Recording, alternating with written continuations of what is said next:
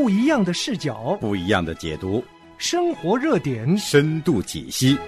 欢迎您收听周末节目《深度饭桌派》。写着写着，可能就好为人师了哈，就给他改点儿。因为他们的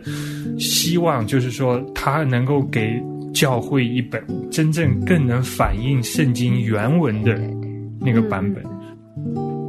Hello，大家好，欢迎来到我们的深度饭桌派。今天是学习真愉快，欢迎来到我们的学习派。嗯，学习派呢，呃，有我们的学智弟兄啊，上次已经带我们进到了新约文本的鉴别。那我们把时间就交给学智啊，请他继续带领我们。好，谢谢 Helen，大家好。那我今天还是接着上次讲到这个文本鉴别哈，那我们就已经知道文本鉴别就是说，呃，文本为什么会有差异，就是有两类差异哈，一个是无意的错误，另外一个是有意的错误。那所以鉴别这两类错误呢，就是鉴别方法，也就是分成两类，一类呢叫外证。就是在这个文本之外的这些证据，那另外一类叫内证，就是文本本身的这个证据。那外证方面呢，我们这个鉴别呢是有几个标准哈。外证的鉴别呢，一个呢就是最主要的标准就是，呃，如果文本之间有差异，那我们就是选的呢，基本上都是选更早的版本。嗯，因为我们相信是说更早的版本可能更接近于原本，这个是就是说它的这个鉴别标准的这个第一个条件哈，或者第一个标准。就是说，如果出现有不一样的话，我们选择更靠前的那个版本，以它为标准哈。嗯，对。所以，就像上次我们提到这个马可福音这个十六章最后那一段，那我们就是看到，比如像博萨本里面是有这一段的，那其他更早的版本里没有这一段。嗯，那我们实际上就会选取更早的版本。啊，对对对，对，就是约翰福音也是这样哈、嗯就新英的妇人这个情形也是类似。那第但二是现在没个这个有去掉啊，我发现现在对，现在因为为什么没有去掉呢？嗯很有意思的，就是我上次也讲到过，就是我们实际上最早形成的新约希腊文本呢，是根据啊、呃伊拉斯谟的这个版本形成的哈。当然，就是博萨的一个抄本，他也参与在其中。那这个抄本当时被称为是公认的版本啊，公认的版本呢是用来翻译英王钦定本。对对那后来它的影响力非常大，所以它这个影响力一直就是传承下来。所以大家读这一段的时候，特别是读约翰福音这一段，这个行淫妇人这一段，大家是很喜欢这一段的，你知道。所以就是说，你基本上要把这段从圣经里拿走，基本上人家就说你要篡改圣经那个概念了，你知道这。罪名有点大，是吧？对，所以就是这个历史原因，就是造成了很多的时候，不是说你能够完全按照学术上的研究结果来呃翻译圣经，因为圣经翻译你需要最后做到是要教会接受，对，所以有些翻译本教会不接受，你就没有办法嗯推广。明白明白。所以就是说，像新国际本这个 NIV 的那个版本，它中间出过一个版本，出过一个版本，教会基本上不接受，所以它那个版本它最后没法用。哦，那所以就就说这是两方面都有，对对对。一方面就是学术上对不对，另外一方面说教会接不接受。教会已经常年就是历史原因形成了，嗯。嗯他根本不接受你这样做，对对，所以最多的就是最折中的方法，就只能做一个注解，嗯，做一个注解说啊这一段实际上在这个古本里面是没有的，怪不得那只能其实你刚才说的时候，因为我们在上一集里讲到的时候，我在查圣经，我看的是和合本上是没有嗯。约翰福音七章五十三节的，三但是我重新找到那个新译本的时候，我就发现，哎，有了，它后面就有一个注解，它就写到后期抄本才加上七章五十三到八章十一。对。对嗯对对，这个他这样的做注解就比较好，就是真的是方便人了解，就是到底是怎么回事。不过你要说真的把它去掉，我心里头也是不太乐意的，因为我觉得那那段经文给人很大的安慰。对，对，是很好的一段经文，确实就是说，真的是让人知道这个神的怜悯的心肠，嗯是真的是。像这样的一个情形，就是你要知道，我们人也是活在这个历史的条件底下哈，我们有自己的文化，被我们的历史所塑成，嗯所以我们也是有这样的一个情形。那回到这个鉴别方法，这个外证的第二点哈，外证的第二点就是说，最好我们选取一个经文的这个文本的时候呢，它最好是受到大多数的抄本的支持。就是说，同样的一个，比如像，比如像经文的差异哈，那有的这个差异呢，就是支持它的那个抄本数量很少。那有的差异呢，就支支持它的那个抄本数量很多，那所以一般我们就说接受那个抄本数量很多的那一个。那这个就是也有一个前提条件哈，那个很多的那个抄本呢，它不能是来自同一个家族，就是不是同一类的，所以这是它的第三个这个鉴别的标准，就是说。不是同一类的，是指比如说，它不都是这个拜占庭的，对。啊，对，不都是拜占庭的，不都是西方的哈，不能都是亚历山大，它要三种哈，它能混搭起来的哦。对，没错，所以第三个条件就是或者判断标准，就是说它要最好是被多过一个圣经这个抄本这个就是说类别所支持，就像你讲的，就是说不能我。拜占庭抄本因为很多，圣经新约这个五千多件抄本里面，拜占庭就是差不多一多半哦，两千多呢。所以你就是说，它完全是压倒多数。对对对。那不能完全靠这一个类型的，就是你要多个类型，比如说这个抄本是拜占庭抄本有的，呃，这种差异那。你再看看西方抄本是怎么写的，然后看看亚历山大抄本怎么写。如果它有多过一个类别的这个抄本支持它，你就觉得啊，这个差异可能是更接近于原文。所以这个只是外证，外证有这样三类这个鉴别的这个标准。内证然后是更主要的，内证就是一般来讲我们更强调，内证呢就是经文本身告诉你，就说它到底是不是更接近原文。那第一个呢就是。判断的条件就是说，宁可要选取那个比较难读的那个读法，就是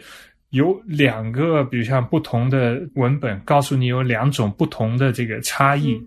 那你是要选那个更通顺的那个读法呢，还是要那个更难读的那个读法？在这里面，基本上就是强调要选那个更难读的。为什么？为什么呢？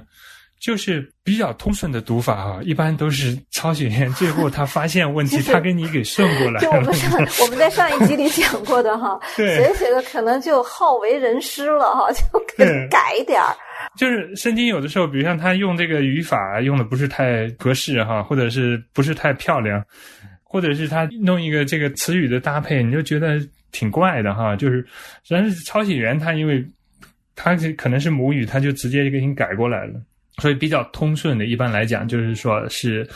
啊，基本上是后后来改的，可能不符合这个更早的原文的那个文本。这个我觉得这个挺很聪明哈，呃，因为做这种选项哈，就这种嗯鉴别的选项，是基于他对当时的这个历史背景的了解。第一个，当时当时没那么多有文化的人；第二个，希腊文是写这个圣经的这些呃犹太人是他们的第二语言哈，除了路加呀和呃西希伯来书的作者。他们的希腊文造诣应该没有那么高，是这个意思哈。对，对反而选那种很哦，我们看起来很很古怪的哈，好像有点不通顺的啊。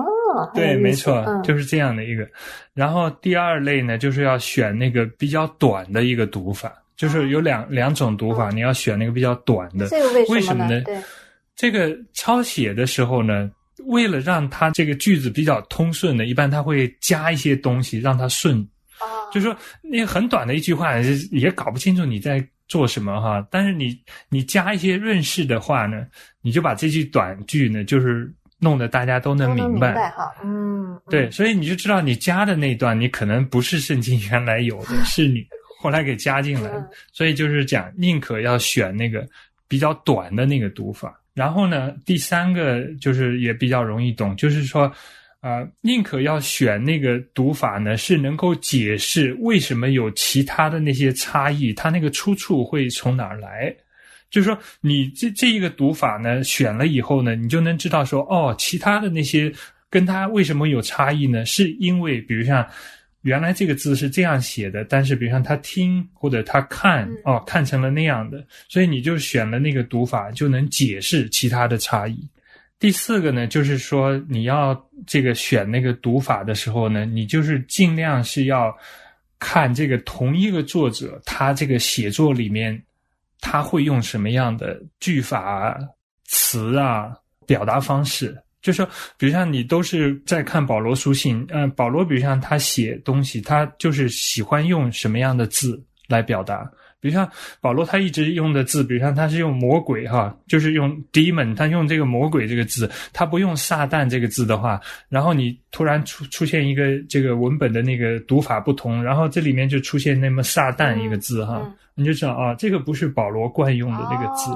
根据他的习惯，不是用这个，对，你就看那个这个作者，作者他习惯是用什么样，就是作者更可能怎么表达，就是这样。这个是比较可靠的，我觉得。对，然后第五个就是，呃，就是你要选那个读法呢，就是最适合他那个文体的上下文，就是他那个是一个什么文体？是叙事体的，是诗歌体的，是是一一篇讲道啊。就是他在那篇信息的上下文里，他更可能是用一个什么样的句子？就是比如像我们有的时候讲一个是，呃，动词它是有，比如像继续性的，另外呢有命令式的，有祈使句。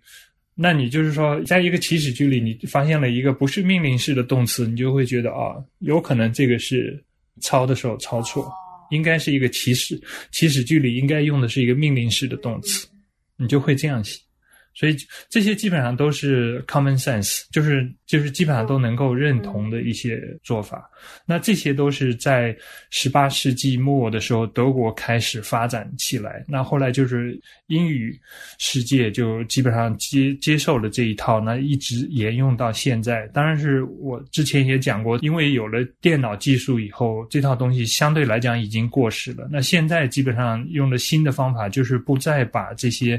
文本就是分。分类分成三大类，然后按照三大类的这个基础上来分析。现在是完全是用连贯的那个谱系，就是把这些文本全部能够连贯起来。你给我一个文本的这个代号，我能告诉你这个文本上下它们之间互相怎么关联。这是用电脑的技术来做到的。对，所以在这样的基础上，我们重新来做这个鉴别的工作，又是大量的工作，重新产生新的文本。这个新的文本就是现在有的，只是新约的七封普通书信，就是雅各书、彼得前后书、约翰一二三书，然后犹大书。这七封书信是用这种新的方式做的文本鉴别的工作以后所得到的希腊文。已经出版了吗？出版了。这个是在呃，我也可以讲讲圣经的这个希腊文的那个出版的工作哈。出版的主要是两类。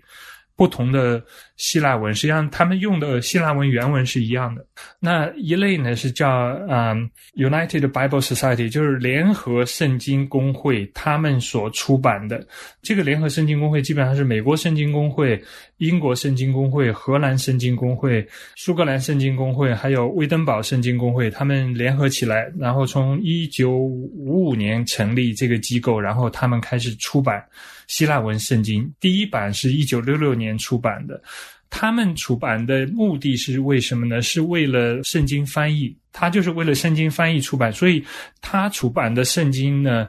他的那个文本鉴别里面，他那个教刊那一栏呢不是很多，就是说他没有把所有的不同全部都列出来，因为太多了，就是他只告诉那些翻译的人需要的那些重要的那些差异。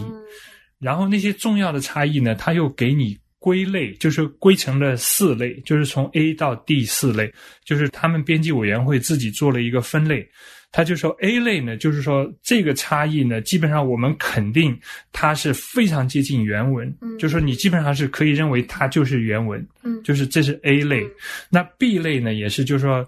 呃，可靠性很高。基本上你可以把它当成原文看，但是它没有像 A 类那么样的，就是说可靠。那 D 类呢，就参考而已，这个基本上不是真正的原文。C 类呢，就是你要做一个判断。那所以就是说，圣经翻译的人他拿到这个希腊文本以后，他就照这个文本来翻。那这个 UBS 这个版本呢，从第一版一九六六年开始到现在已经出到第五版。第五版的时候呢，它已经能够告诉你哪些英文版本是照它的希腊文本翻的，而且它能告诉你说哪些英文版本呢没有用到它所推荐的那个希腊文版本本身，而是用了它的那个教刊栏里面的那些其他类的，就是说那些就是说有有出入或者是有差异的嗯。那个读法。所以他都会告诉你，所以这这个对于普通人来讲，就是如果你有一点希腊文知识，呃，UBS 是很有帮助的。就是他因为他给你分类都告诉你，好细致告诉你哪啊哈，嗯，非常细非常细。意思就是说，它不仅仅出希腊文版本，它还出照着这个版本翻译成的，比如说英文的这种版本，它里面选取的它给定的那些哈，什么 A A 到 C 类的那个那个，对对，哦所以他这个是按照那个圣经翻译的要求出版的。嗯那另外一个呢，就是在学术界里更有影响力，它叫啊、Nestle Ireland。这个就我们一般叫它 N A 哈，就把他们那个姓名那个首字母缩写，就 N A。N A 呢是在一八九九年开始出第一版，它是为学术界用你你说 N A 是一嗯。个出版社还是？它不是，它是两个人，相当于是 Nestle 和哦 Ireland、哦这两个人，嗯。两个人他们做编辑，嗯相当于主编，就是然后他们开始出版，啊、一八九九年开始出，那就是子承父业，一直就继承下来，呃，到现在已经出到第二十八版。二十八版呢，实际上就是这两个版本，他们挺好的，就是他们做了很多合作的工作。就是到第二十六版的时候，N A 二十六版已经和 U B S 的第三版是从希腊文本本身来讲完全一样，就是它用同样的文本。然后 N A 的二十六版和 N A 的二十七版呢也是完全一样，它只是做的不同的是在脚注上面不同。就是文本本身完全一样。二十八版呢，就是比较新，就是把我刚才讲的那个普通书信，那七封普通书信就重新做了修修订。就是那个普通书信呢，就是完全按照新的这个电脑形成的这个新的方式，就是在连贯基础上用一个谱系法做文本鉴别的分析。那二十八版就是这样，所以我们今天用的基本上是二十八版。二十八版和 UBS 第五版的差别在哪儿呢？二十八版是给学术界用的，所以它呢就把所有的差异全部告诉你。然后他也不给你分类，嗯 对他没有给你分类说啊哪哪个更可靠，嗯因为他认为你你如果是一个学者，你自己会判断，你会分，所以他不不给你，他只给你原始材料。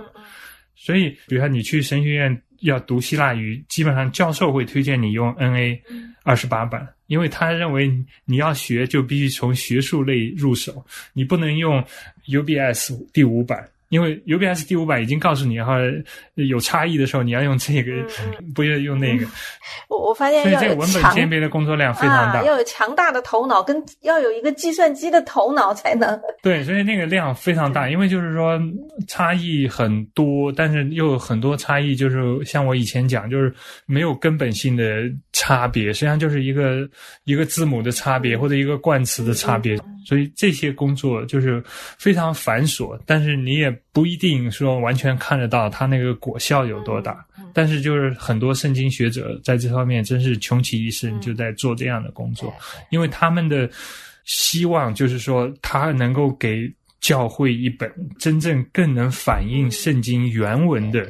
那个版本，嗯然后你在那个版本基础上，你翻成各种文字。嗯，对，可能有些人听到，可能就在想，哎呀，说了半天，其实对圣经的改变的意义其实是不大的哈。就是圣经所要传达给我们的是、是确定的啊，是确凿的，拿这些人吃饱了撑的。但是，但是我想哈，神感动不同的人，我是觉得哈，神感动不同的人，有些人在这方面他就是有这个负担，他愿意在这方面对呃研究。我们确实不能以我们自己的角度去判断。因因为在这个领域，确实你研究进去以后，你会发现实际上是里边有很多很有意思的，就是说，就外人可能就是说一时想不到它的实际作用，但是就是像每一个学科里面也一样，很多基础性的工作，大家都没觉得你真的干了点什么，但是从这个基础之上，你再发展出来，那就了不得了。你在这个应用的时候，那就真的是起很大作用。嗯所以他们现在是做这个基础性的工作，就是所以为什么叫初等鉴别，就是因为它是最基础的，它是最根本。这些学者的想法就是在二零三零年的时候，把整个新约全都用这样的新的手段，做出新的希腊文的文本。如果他们能做的做得完哈，那就是整本新约就有新的这种文本鉴别的手法基础上做出来的版本，那那真的有有很多地方有不同。当然，这种不同主要是在这个注解里面。嗯所以，如果大家读圣经，如果你不去读注解，你可能根本就不会注意到。嗯但是我我自己是盼望大家去读圣经的时候，呃特别就是说你已经读过好几遍圣经，嗯对圣经已经比较熟悉的，你应该去读注解。你说的注解是指的是我我说的注解不是说你读那种就是说经文内容的注解哈，嗯嗯就是这段经文到底讲什么，不是说这个注解，我是说经文文字本身的注解。就像我们刚才讲，就是后面有个括号，呃是不是这意思？对对，这边括号就是说有古卷在这里面做，有古卷在那里面说是什么字，或者是有什么字，或者没有什么字，就像这些哈、实际上是对于圣经的这个认识是有帮助的，因为有些注解做做的是很好，有的注解就是说它能给你很多信息，就像你刚才提到那个新译本哈、嗯嗯他就对约翰福音那一段，他就讲得很清楚，所以这个注解实际上是非常重要。那我我自己也是觉得，就是说我我发现了一个比较好的这个，就是说新约怎么讲，圣经英文的这个带注解的版本，就是叫 New English Translation，就是新英文译法哈。嗯我们一般叫 NET。New English Translation，、它的它的注解非常非常好，他就告诉你希腊原文是怎么说的，或者希伯来文原文是怎么说的。然后他说这个字，比如像在这里面为什么会做这样的翻译，他们有很多的考量。像那个翻译委员会，他们比如像 NIV 哈，嗯。就是新国际版的圣经，他们就一个词的翻译，他要推敲来推敲去，最后编辑委员会他们要投票表决，嗯，所以他们是很慎重、很慎重。对对对，然后 A E T 这个版本有一个好处呢，就是它对于中国的这个圣经读者特别优惠，就是呃，像比如说我作为一个读英文的圣经读者的话呢，我只能下载它那个不带注解的那个版本。嗯但是如果你是个中文读者呢，它允许你下载带中文注解的那个版本，所以你有中文注解就很方便，很方便。中文注解，你是说 N E N E T 本来它是英文圣经啊，它怎么还有个中文圣经的注对，解？它有一个中文圣经版本，那它中文圣经版本叫什么？是什么版本它也是 NET，它就是叫 NET？N E 哈 T 括号中文版。对，它有中文版，哦对，它这个中文版就很好了，就是真的就是说你可以完全离线。像我自我自己要读英文就没有办法离线，嗯那我只能在线，在线它是有这个注解，哦，那离线了就没有注解。就是它的官网上面可以下载哈。对对哇对 嗯，那是，所以如果有 NET 这个是很好，对。愿有愿意去研究和更多的了解哈，他就可以去下载一对下。嗯我基本上就是说，是给大家介绍一下这个圣经希腊文这个。就是说文本鉴别上面，现在这些学者们哈，他们所做的一些工作，然后他们的一些成果，那这些工作实际上做的是非常好的。对这个领域，实际上我们是非常非常陌生的，因为我们第一个，我们肯定是不熟悉或者不懂希腊文，但是呢，学智你能从你的这个学习里面把这样的一个收获带给我们，也真的是就是拓宽了一下我们的认知的一个边界，就是让我们知道哦，原来已经就是在学术界，特别是对这个希腊文版本，它已经出到了一个什么程度哈，就鉴别学已经到了哪种程度，我觉得这个非常非常的好，嗯。对，就的你这样的讲哈，就是听众中间哈，大家有，比如像有感兴趣的哈，就是希腊文，大家实际上不要觉得希腊文非常难去学习，实际上是这样的一个情形啊，就是每一个现代的这个圣经读者呢，当然是要需要读懂英文，因为英文的。就是学术研究基本上是现在走在世界的前列吧。研究中世纪的这个神学思想的时候，你可能需要懂德文，需要懂法文。那后来德国人他们又搞了初等批判、高等批判，所以就是说你基本上要研究那个时候的圣经的，比如像经文鉴别啊、圣经的来源啊、体裁啊、圣经的这种呃编辑啊这些东西呢，你必须要懂德文。这是当时的情形，但是圣经进入到二十世纪以后，基本上英文的学术水平已经就是超过了德文，所以基本上你今天来讲，如果你有英文的话，差不多你基本上够用，除非你是研究历史的，所以英文实际上是现代学术的水平是世界领先的。当然，比如像德文、荷兰文、意大利文翻译到英文的，但是很少很少。那就是说，如果你懂了英文，实际上你已经基本上向希腊文已经前进了一大步。为什么这么说呢？就是说，英文，比如像我们要考 GRE 的话，要两万个单词，GRE 它就是你当时背要背两万单词，但是希伯来文呢只有八千个单词，希腊文呢也比希伯来文好的有限，就是稍微再多一点点，到不了两万。那你要读希腊文的时候呢，就是第一年哈，第一年像我自己读希腊文，第一年你要读三百二十个单词，这三百二十个单词呢是在希腊文圣经里面出现超过五十次，嗯，它是按照这个出现的频率来教你的，嗯，那第二年我读希腊文的时候，它是教你五百个单词，它出现频率是超过十次，所以我实际上只要掌握了八百二十个单词呢，你基本上新约圣经呢，你。大概能读，不是说你完全通顺哈，就是就十次以下的你还是没见过，但是你基本上都能都能读，因为就是出现十次以上的覆盖面可能远远超过百分之八十的经文哈，你都已经能读读到了，所以你就八百个单词，你就读了超过新约整本圣经百分之八十以上篇幅了。嗯，所以希腊文实际上来讲，完全有可能自学，就是说。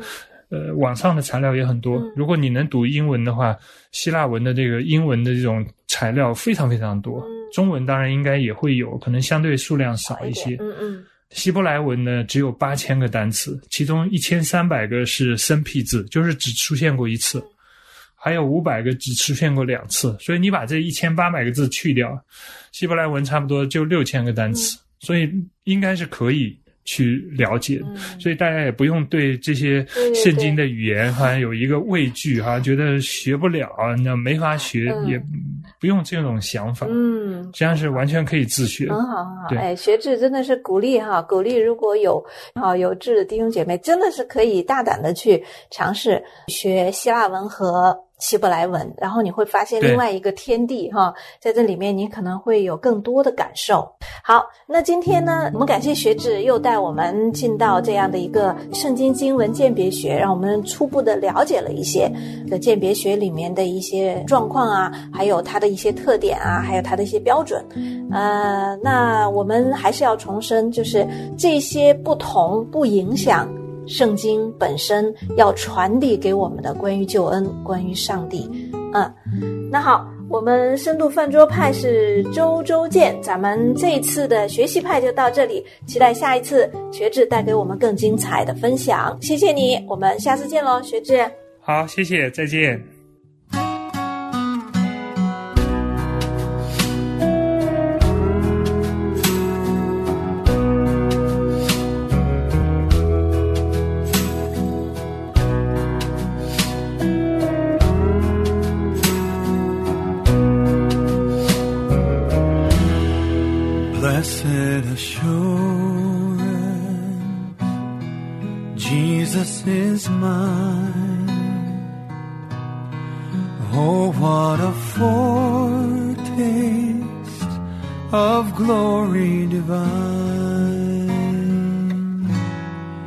heir of salvation, purchase of God, born of his spirit, washed in his blood. This is my story, this is my song praising my Savior all the day long. This is my story. This is my song.